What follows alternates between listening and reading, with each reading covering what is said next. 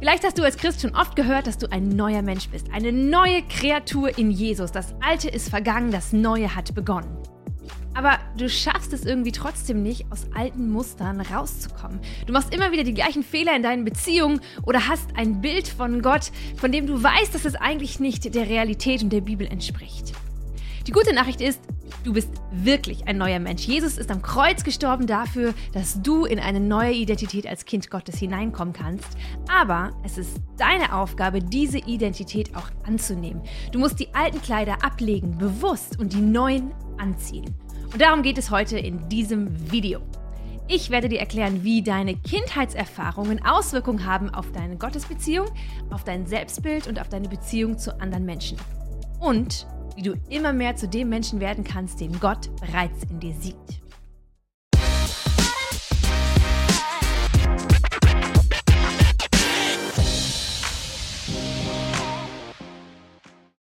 Ein guter Baum bringt gute Früchte hervor, ein schlechter schlechte.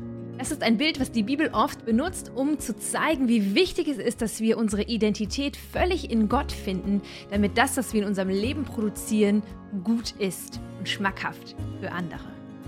Was braucht so ein guter Baum, um zu wachsen? Erstmal braucht es einen guten Samen gesundes Samenkorn, dann ein Nährboden, in das es hineingepflanzt ist, wo es alles hat, was es braucht, um zu keimen und, und aufzuwachsen. Und schließlich ein bisschen Luft, ein bisschen Licht, ein bisschen Sonne, damit alles ganz wunderbar sich entwickeln kann. Und jemand, der ab und zu mal ein bisschen das abschneidet, was alt und abgestorben und verdorrt ist. Der Same, für den hat Gott bereits gesorgt. Er hat dich geschaffen, er hat dich in deinen Mutterleib, in den Mutterleib hineingepflanzt und er hat das, was er geschaffen hat, gut gemacht. Er hat dir alles mitgegeben, was du brauchst, damit du ein gesunder und wunderschöner Baum, ein wunderschöner Mensch bist. Der Nährboden, in den du hineingepflanzt worden bist, das ist deine Familie, dein kulturelles Umfeld, das Umfeld, in dem du aufgewachsen bist. Und dieses Umfeld ist entweder super gut gewesen oder eben auch nicht so gut. Deine Eltern waren mit Sicherheit nicht perfekt, denn es gibt keine perfekten Eltern auf dieser Erde. Und seit dem Sündenfall ist die Beziehung, die wir untereinander haben, gestört und ist geprägt einfach von Mangel. Wir schaffen es nicht, Liebe, Annahme, Anerkennung, all die Dinge, die kleine Kinder eigentlich brauchen, damit sie gut und sicher aufwachsen, unverfälscht weiterzugeben. Das ist nicht die Schuld deiner Eltern, es ist auch nicht die Schuld von irgendjemandem, es ist einfach die, die Welt, in der wir leben, die ein Stück weit da verkorkst. Das bedeutet, dass du in deiner Kindheit vielleicht schlimme Dinge erlebt hast. Vielleicht hast du Missbrauch erlebt, Gewalt oder Vernachlässigung. Vielleicht einfach nur unnötige Strenge oder Eltern, die nicht da waren für dich, die durch ihre Abwesenheit und nicht durch ihre Fürsorge geglänzt haben.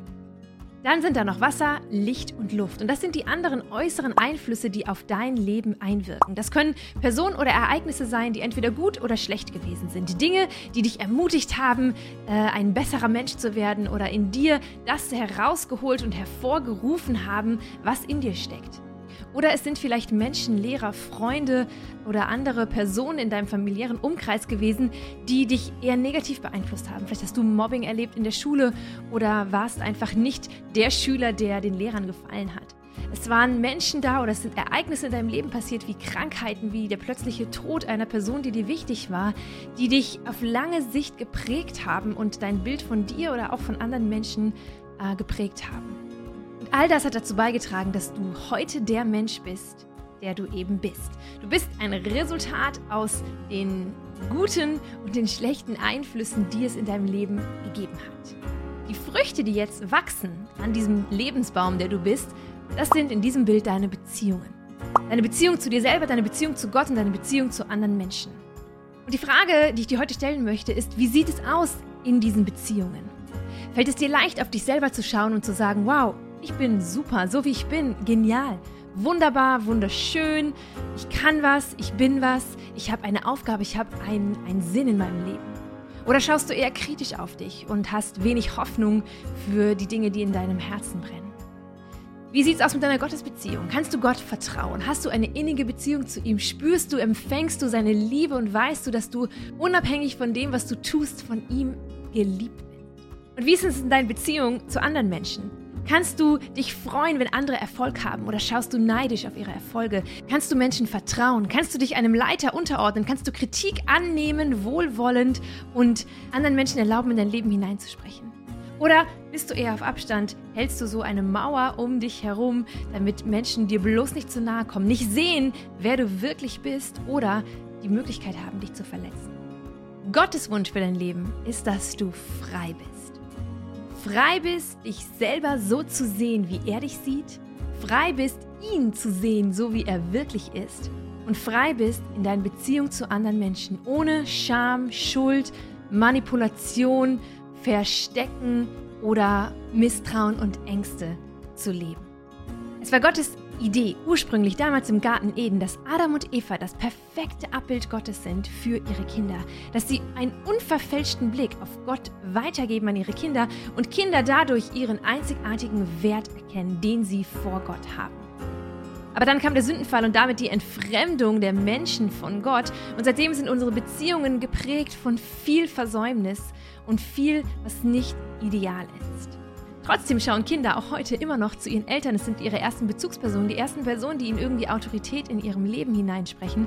Und sie schauen zu diesen Personen und lernen von ihnen ganz viel, wer sie selber sind, ihren Wert, ihre Identität. Und sie lernen auch, wer Gott ist. Es ist wie eine Brille, die wir, die wir aufziehen. Und die Erfahrung, die wir mit unseren Eltern sammeln im frühen Kindesalter, übertragen wir ganz unbewusst auf die nächsten Personen, die in unser Leben eintreten. Und eine Person davon ist meistens Gott. Das Problem dabei ist natürlich, dass unsere Eltern nicht perfekt waren. Wenn du zum Beispiel Eltern hattest, die oft abwesend waren, die es nicht geschafft haben, sich zu kümmern um ihre Kinder, die aus welchen Gründen auch immer, ob Arbeit oder Krankheit oder anderen familiären Verpflichtungen, nicht genügend Zeit für ihre Kinder hatten, entwickeln Kinder ein Bild von sich selbst, das sagt, ich bin es nicht wert, dass man sich für mich interessiert. Ich bin nicht gut genug oder ich bin einfach nicht wichtig. Das Bild, was sie auf Gott dann anwenden, ist das Bild, dass auch Gott interessiert sich nicht für mich. Ich bin für ihn nicht wichtig. Ich habe keinen ungehinderten Zugang zu ihm, sondern ich muss immer warten, zurückstecken, bis er Zeit hat für mich und mal zu mir kommt. Oder wenn Kinder Eltern hatten, die ein sehr strenges Regelwerk zu Hause hatten, wo es keinen Raum gab für Kinder, sich selber auszuprobieren, ihre eigene Meinung zu entwickeln oder einfach ihre Spielräume zu testen, sondern es war immer ganz klar vorgegeben, wie man sich verhält, wie man sein muss und Nichtbeachtung von diesen Regeln wurde mit Strafe oder sogar auch mit Missachtung oder Entzug von Nähe und Liebe geahndet.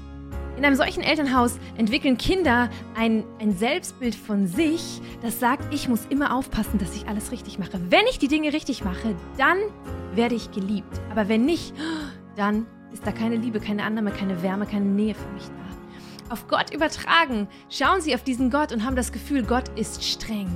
Gott will von mir, dass ich mich an all seine Regeln halte und wenn ich ein Ding übertrete, dann ist es aus. Dann ist seine Liebe für mich nicht da. Sie können nicht glauben, obwohl sie es lesen in der Bibel, dass die Liebe Gottes bedingungslos ist.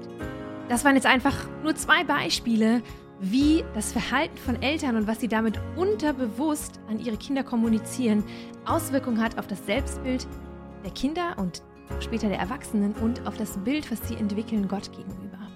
Kinder reagieren oft entweder mit Anpassung das sie passen sich an an die Umstände, die da sind und sie beziehen auf sich, oh, ich habe irgendwas falsch gemacht, ja, wenn, äh, wenn ich die Liebe nicht bekomme. Äh, oder sie reagieren mit Rebellion. Sie sagen, ihr liebt mich nicht, ich brauche euch nicht. Ich mache mein eigenes Ding, ich box mich durch und ich sage ganz klar, was mir passt und was mir nicht passt. Beide Wege sind nicht, was Gott im Sinn hatte, als er Eltern und Kinder geschaffen hat. Und so finden wir ganz viele Kinder und später Jugendliche und Erwachsene, die in diesen Rollen leben, die diese Masken aufhaben. Wir finden den Klassenclown, der immer fröhlich ist, weil er vielleicht zu Hause gelernt hat, wenn du fröhlich bist, dann geht es der Familie gut. Aber man kommt nicht ran an diesen Menschen, man kommt nicht hinter die Fassade und er entzieht sich immer wieder wirklich innigen und tiefen Beziehungen. Oder die schüchternen, angepassten, braven Musterschüler und Schülerinnen, die Top-Leistung bringen, Top-Noten, aber wenn die Schule vorbei ist, immer noch Perfektion von sich und von den Menschen in ihrem Leben erwarten, weil sie nicht rauskommen aus diesem Denken, dass nur wenn man sein Bestes gibt, wenn man perfekt ist, wenn man die Top-Leistung bringt, man liebenswert ist. Oder die Rebellen, die super cool sind, nach außen hin, knallhart, die kommunizieren, ich brauche niemanden, die innerlich aber eigentlich vereinsamen und merken, dass sie mit ihrem sturen, mit dem Kopf durch die Wand verhalten, eigentlich immer wieder Menschen vor den Kopf stoßen und in den Beziehungen, die sie gerne leben würden, nicht vorankommen. Welches Bild von Gott hast du? In welche Rollen bist du geschlüpft? Welche Masken trägst du? Und welche Sätze sind so tief in dein Unterbewusstsein eingegraben, dass sie dein Leben, dein Handeln, dein Denken und dein Fühlen bestimmen? Gute Nachricht ist, du brauchst nicht so bleiben, wie du heute und hier und in diesem Moment bist sondern Jesus hat den Weg freigemacht am Kreuz. Er ist gestorben, nicht nur für unsere Schuld, sondern auch für unsere Scham, auch für all das, was uns negativ geprägt hat, damit wir diese Brille ablegen können und einen neuen, unverstellten Blick erhalten auf Gott und in diesem Spiegel wiederum auch sehen, wer wir eigentlich sind und sein sollen. Wie erhältst du diesen unverstellten Blick? Ich gebe dir vier Schritte, was du tun kannst, um deinen neuen Menschen anzuziehen. Erstens, check, was abgeht. Zweitens, vergib denen, die dich verletzt haben. Drittens, tu Buße für dein eigenes Fehlverhalten. Und viertens, empfange Heilung, Trost und übe ein neues Denken ein. Und das schauen wir uns jetzt mal ganz kurz im Detail an. Erstens, checken, was abgeht. Stell deine Gottesbeziehung auf den Prüfstand und schau, wie deine Sicht auf Gott, auf dich selber, auf andere Menschen beeinflusst worden ist. Dabei helfen dir drei Fragen. Erstens, in welchen Lebensbereichen misstraust du Gott? Was sind Sätze, was sind Dinge, die andere Christen sagen oder die du in der Bibel liest, aber die du nicht glauben kannst? Gott ist gut. Ja, aber Moment. Oder Gott liebt mich, egal was ich tue. Ja, aber. Wo sind deine Ja und deine, deine Abers? Wo hörst du vielleicht von jemand anderem, wie er Gott erlebt und in deinem Herzen ist sofort ein, das kann nicht sein, das, das passt nicht zu dem, wie ich Gott kenne. Guck ungeschminkt auf deine Gottesbeziehung und schau, was für Sätze da sind, wo du ihm misstraust. Was kannst du nicht glauben? Wo schaffst du es nicht, Gott zu vertrauen? Es können Indikatoren dafür sein, dass du eine Erfahrung aus deiner Kindheit auf Gott übertragen hast, die dich jetzt daran hindert, Gott wirklich zu erleben, ihm zu vertrauen, ihm nachzufolgen, wie du es gerne machen würdest. Zweite Frage ist, worauf bist du neidisch, wenn du in das Leben von anderen Christen schaust? Sei hier ganz knallhart ehrlich. Wo bist du eifersüchtig, weil jemand anders was mit Gott erlebt oder jemand anders eine tolle Ehe hat oder jemand anders immer tausend Freundschaften hat? Was sind so diese Sätze, oh, das passiert immer den anderen, aber niemals mir? Wo piekst dich was an, in dem, wie andere sich selber sehen oder von sich reden? Ich bin total zufrieden mit mir. Ich habe tolle Gaben und du denkst, wie kannst du das sagen? Du bist doch eigentlich ein Sünder. Und auch das können wieder Indikatoren sein dafür, dass du Erfahrungen aus deiner Kindheit immer noch mit dir rumträgst diese Erfahrungen dich hindern, dich selber und andere Menschen so zu sehen und auch so anzunehmen, wie sie sind und wie Gott sie gemacht hat. Und schließlich drittens, welche schlechten Früchte siehst du in deiner Gottesbeziehung?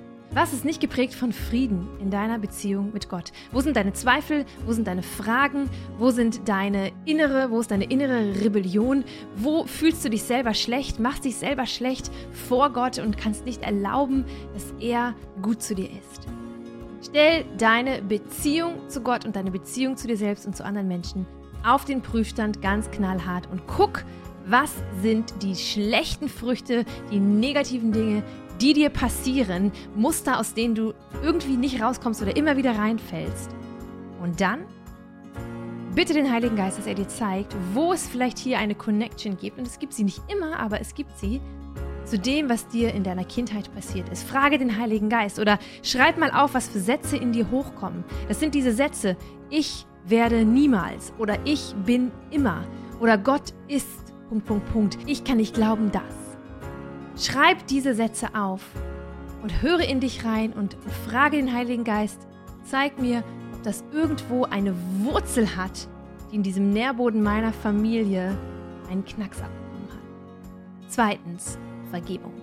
Wenn du merkst, ja, da sind Dinge, die heute in meinem Leben eigentlich Mustern entsprechen, die ich aus meiner Kindheit mitbekommen habe, dann ist meistens ein Ereignis damit verbunden oder Dinge, die deine Eltern oder andere Menschen in deinem Leben, die wichtig waren, getan haben, was dich verletzt hat, was dich irgendwie negativ geprägt hat. Das heißt, da ist ein Schmerz, da ist eine Wunde, da ist irgendwas passiert und du trägst immer noch mit dir den Schmerz darüber oder auch die Bitterkeit darüber, den Groll, manchmal sogar Hass, die Rebellion in deinem Herzen gegen das, was dir angetan worden ist oder was dir vorenthalten worden Das sind Dinge, für die du Vergebung aussprechen darfst, deinen Eltern oder anderen Menschen gegenüber. Aber was ist Vergebung. Und das ist ganz wichtig, dass wir verstehen, was Vergebung ist. Vergebung ist erstens eine Entscheidung. Eine Entscheidung, die ich treffe, dass ich das, was jemand anders mir angetan oder vorenthalten hat, nicht länger gegen ihn verwende. Ich halte an dieser Schuld nicht länger fest, sondern ich lasse sie los. Vergebung ist loslassen. Und damit lasse ich nicht nur die Person los, sondern ich lasse auch das los, was ich ähm, seitdem mit mir rumtrage. Manchmal fühlt es sich so an wie ein Rucksack voller Steine, eine Schwere, die auf mir lastet, weil ich es nicht schaffe, die Dinge, die mir aus der Vergangenheit immer noch nachgehen, abzuwerfen und loszulassen. Vergeben heißt, den anderen loszulassen und dadurch auch mich selber loszumachen von dem, was ich dem anderen jene immer noch vorwerfe. Vergebung bedeutet auch, dass ich mich auf die Seite von Gott stelle. Gott ist der, der mir vergeben hat. Gott ist der, der der Menschheit vergeben hat. Und wenn ich mich auf seine Seite stelle, dann sage ich, ich bin nicht der Richter. Ich überlasse das Richten und Urteilen Gott. Ich überlasse auch die Konsequenzen Gott. Und ich stelle mich auf seine Seite als jemand, der selbst Vergebung erfahren hat von ihm, gebe ich dieses Geschenk weiter. Aber es ist auch ganz wichtig, dass wir definieren, was Vergebung nicht ist. Vergebung heißt nicht, in einer Opfersituation zu bleiben. Wenn du aktuell Gewalt erlebst, verbal, körperlich, seelisch, psychisch, dann darfst du, wenn du es schaffst, dieser Person vergeben, aber es das heißt nicht, dass du in dieser Beziehung bleiben musst. Denn vergeben heißt nicht automatisch wieder vertrauen. Vergeben heißt auch nicht automatisch vergessen, was passiert ist. Und vergeben heißt auch nicht, das, was der andere getan hat, irgendwie schön zu reden, zu entschuldigen oder wegzuwischen. Vergeben heißt einfach loslassen, diese Verbindung, die mich da mit einer anderen Person hält, durchzutrennen und zu sagen, ich überlasse das alles Gott. Und ich wende mich ab ein Stück weit oder ich lasse dieses Alte hinter mir und ich gehe in ein neues Leben. Und auch wenn Vergebung primär eine Entscheidung ist, wirst du erleben, dass in dem Moment, wo du dich entscheidest mit deinem Kopf, mit deinem Willen, und das braucht dein Herz dafür erstmal nicht, in dem Moment, wo du dich entscheidest zu vergeben, zu sagen, Mama, Papa, ich vergebe dir dafür, dass du mich nicht so geliebt hast, wie ich es gebraucht habe, dass du mich nicht so angenommen hast, wie ich es gebraucht habe, dass du nicht die Dinge gewertschätzt hast, die mir wichtig waren, dass du immer wolltest, dass ich eine andere Person bin oder dass du immer nur Leistung von mir erwartet hast. Wenn wir das aussprechen, dann merken wir, wie erstmal dieser Deckel geöffnet wird. Und oft kommen dann erst die Gefühle in uns hoch, die wir so lange durch die Masken und die Rollen, die wir angenommen haben, gedeckelt haben. Oft spüren wir dann erst, wie tief der Schmerz wirklich sitzt oder wie groß die Trauer wirklich ist oder wie, wie, wie groß auch unsere Bitterkeit, unser Groll, unser Hass oder unsere Rebellion gewachsen ist unter dieser Maske. Und wir haben das immer alles nur gedeckelt. In dem Moment, wo ich anfange zu vergeben, trete ich ein in einen Prozess. Und dieser Prozess kann manchmal länger dauern. Er kann manchmal Monate oder Jahre dauern, weil ich erst dann die Gefühle wahrnehme, die da sind. Das Gute ist, dass Gott deine Gefühle sowieso schon kennt und dass er auch diese Gefühle ans Licht bringen will, damit er sie heilen kann. Du kannst mal in die Psalmen hineinschauen. Es gibt so viele Psalmen, in denen Menschen ihre Gefühle, die, die hässlichen Gefühle, Wut, Zorn, Hass, Gott, wieso tut der mir das an und bestrafe ihn dafür? All das, was, so in, was wir oft so verstecken, kommt in diesem Psalm hervor, vor Gott. Und das ist dein erster Clou. Es ist wichtig, dass diese Dinge vor Gott da sind. Du brauchst nicht zu deinen Eltern gehen und ihnen alles an den Kopf schmeißen, was äh, dir von ihnen gefehlt hat, sondern du darfst diese Dinge vor Gott ausdrücken. Vielleicht hilft es dir, einen Klagepsalm zu schreiben oder auch eine Anklageschrift an die Person, die dich verletzt hat oder etwas abgeschwächt, eine Wunschliste von den Dingen, die du dir gewünscht hättest. Das schickst du niemals an die Person, die dich tatsächlich verletzt hat, sondern es dient dir, um einfach zu schauen, um aufzuschreiben, was ist da eigentlich alles in mir an Anklage, an Dingen, die, die ich noch nicht vergeben habe, die innerlich in mir brodeln und die heute noch bestimmen, wie ich in den Beziehungen lebe, in denen ich bin. Und dann halte das Gott hin, wie in den Klagepsalmen, und lass den Schmerz, die Trauer und die Wut zu. Und dann lass dich heilen von Gott. Erlaube dem Heiligen Geist, dass er seine heilenden Hände drauf legt. Bitte ihn um Frieden, dass sein Friede hineinkommt in dein Herz. Sprich Vergebung nochmal aus. Bitte Gott, dass er deinen Blick verändert auf deine Eltern oder die Menschen, die dich verletzt haben, damit du verstehst, warum sie das getan haben, denn sie haben es nicht mit Absicht getan. Vermutlich nicht.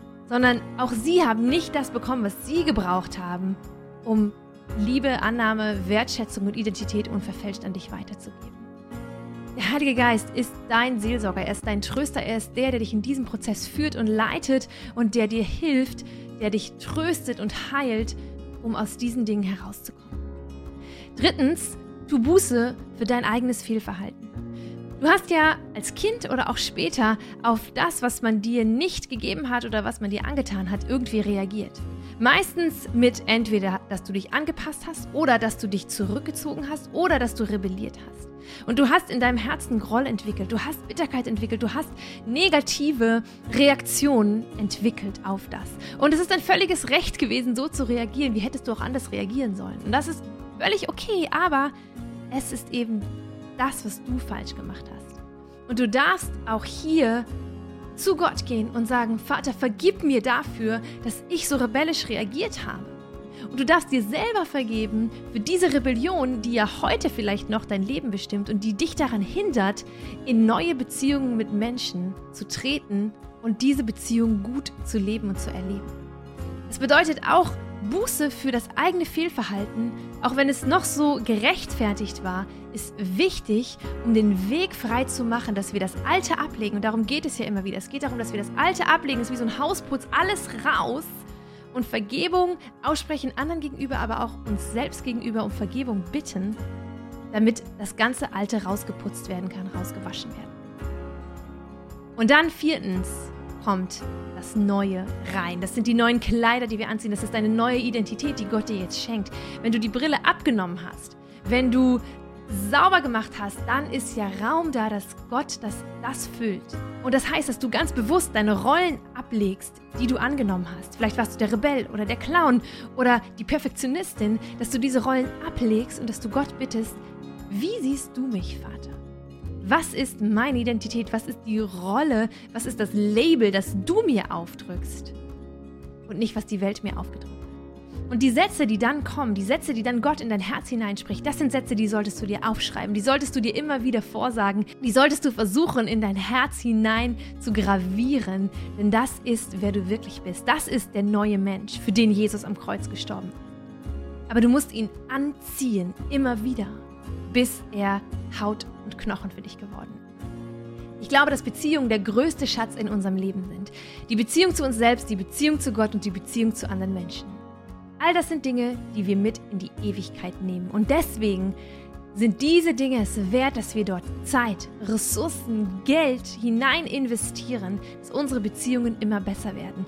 Ich persönlich habe einen Lebensstil entwickelt, in dem ich immer mal wieder phasenweise schaue, was sind die Früchte in meinem Leben, wo gibt es noch schlechte Früchte in meiner Gottesbeziehung, in der Beziehung zu anderen, in meinem Selbstbild und Gott bitte, dass er mir zeigt, woran das liegt, dass er mir Heilung schenkt und dass ich mich erneuern lasse durch seinen Geist. Dieses Erneuern, von dem die Bibel spricht in Römer 8, ist ein Prozess, den wir gehen und der immer weiterführt, unser ganzes Leben lang. Und es ist, glaube ich, ein großer Trugschluss im christlichen Denken, dass in dem Moment, wo Jesus in unser Leben gekommen sind, wir sind neu geworden, bam, und jetzt ist alles super. Weil wir uns eigentlich nur selber vor der Wahrheit verstellen, dass das eben nicht so ist. Und wir landen am Ende in kaputten Beziehungen und wir merken, dass wir es vermasselt haben. Wenn du an so einem Punkt bist, dann ist für dich seine Gnade neu jeden Morgen.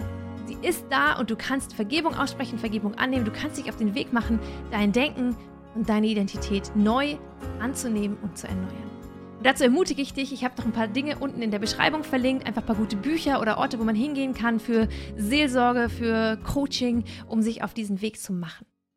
Und damit sind wir fast am Ende von dieser Videoserie zum Thema Beziehungsweise. Nächste Woche gibt es noch ein Video zum Thema Herausforderungen annehmen und wie Herausforderungen in unserem Leben, die uns eigentlich verzweifeln lassen würden, die für uns furchtbar, schrecklich, riesig, unüberwindbar erscheinen, Momente sind, wenn wir sie ergreifen, die uns hinein in ein tieferes Verständnis und eine innigere Beziehung mit Gott katapultieren. Ich freue mich mega auf dieses Video und auf das Crescendo dieser Videoserie und ich hoffe, du bist wieder dabei. Du darfst gerne das Video hier liken, du darfst gerne deine Fragen an mich stellen auf Insta oder Facebook und ähm, wenn du in diesem Prozess anfangen möchtest oder hineinkommen möchtest, dann bin ich einfach super gespannt, was für Erfahrungen du machst. Und ich segne dich in all dem, deine Identität als Kind Gottes wirklich anzunehmen und darin zu leben und dich daran zu freuen.